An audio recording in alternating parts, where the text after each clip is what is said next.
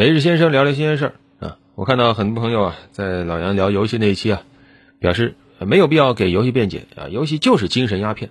这句话呢，我更倾向于它可能是一个气话，就是恨他恨得牙痒痒，希望他赶紧消失。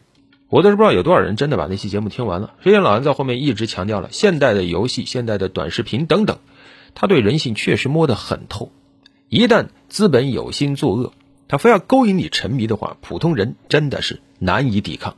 别说未成年人了，成年人都可能沉沦其中啊！现在我还看到个消息说，现在老年人也沉迷于刷短视频。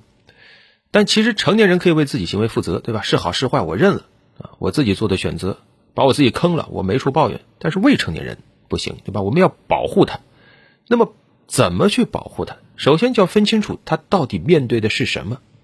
但是。游戏也好，短视频也好，它只是一个什么？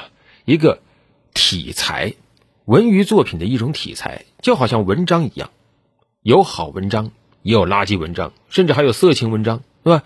它其实属于一个大类，属于文化作品，属于精神消费的产品。区别只是在于什么呢？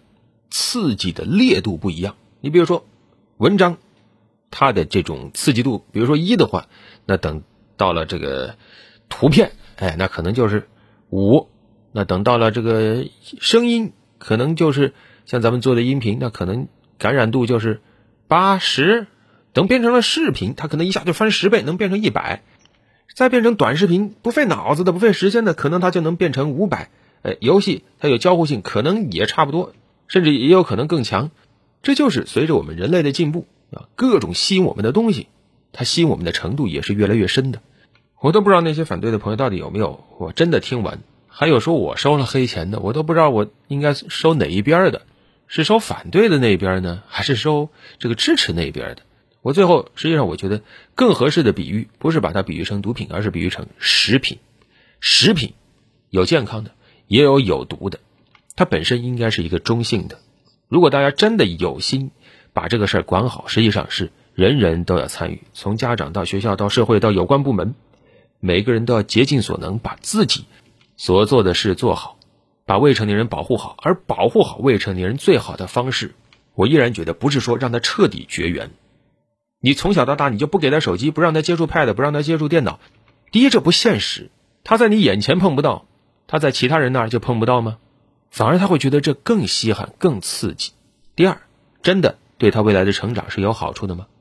你就得花很多心思。去陪伴他，去引导他，去为他筛选他可以碰到什么，应该用怎样的强度，一天或者一个星期可以碰多长时间，控制摄入的量。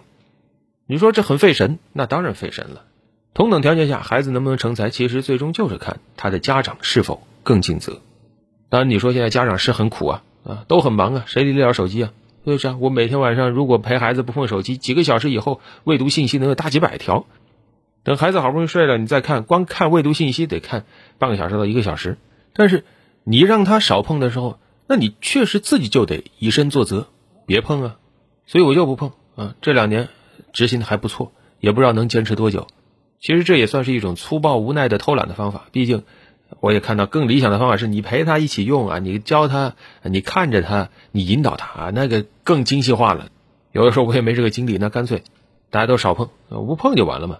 至于以后孩子更大了，那以后以后再说吧。反正我也认识到了，我也不可能是一个特别完美的，但是我努力做到更好。而且除了家长以外，学校也得负责，对吧？学校完了之后，政府有关部门也得经常盯着。你不能说，哎呀，我已经给各个游戏公司啊、各个短视频公司啊下了规矩了，让他们照章执行就行了。你还得不断的去看，你定的规矩有没有漏洞，执行的怎么样，有没有打擦边球的。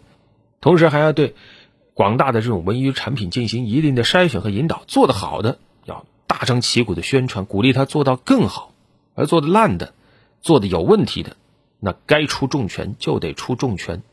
而数量庞大的在中间处于模糊地带的，那就像刚才说的，要有规矩，同时还要看规矩执行的怎么样。而对于那些公司，哎，这些公司呢，我觉得现在最大的问题可能往往集中在这些公司上。当然，公司啊，在法律框架内，理论上它可以自由的追逐它的利益，市场经济嘛，不就这样吗？但是，就像这两期我们说的，现在不断迭代的这些电子文娱产品、游戏呀、短视频呢，它实在是太考验人类的心智了。他手上有技术、有流量，放纵他大张旗鼓的对所有人时间和心智搞圈地，尤其是圈未成年人的心智和时间，那绝对不能坐视不理。所以，怎么遏制这些科技公司不要在成瘾氪金的这条路上狂奔到底？同时还要不破坏市场经济的这个规则，这是需要好好思考的。就是既要考虑市场的效率，同时也要强调社会的责任。这里面一个平衡点很考验人，甚至可能我们刚才说强调监管，它也未必是一天两天就能管得出来的，这才是现实。另外，也有朋友问老杨，你自己玩的啥呀？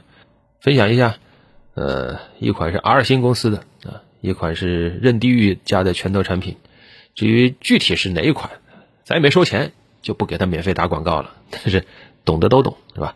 社会进步的很快，我们的人性其实相对来说进步的是比较慢的。啊，这么多年甚至几百上千年没有明显的变化，但是我们的认知可以跟得上时代的进步。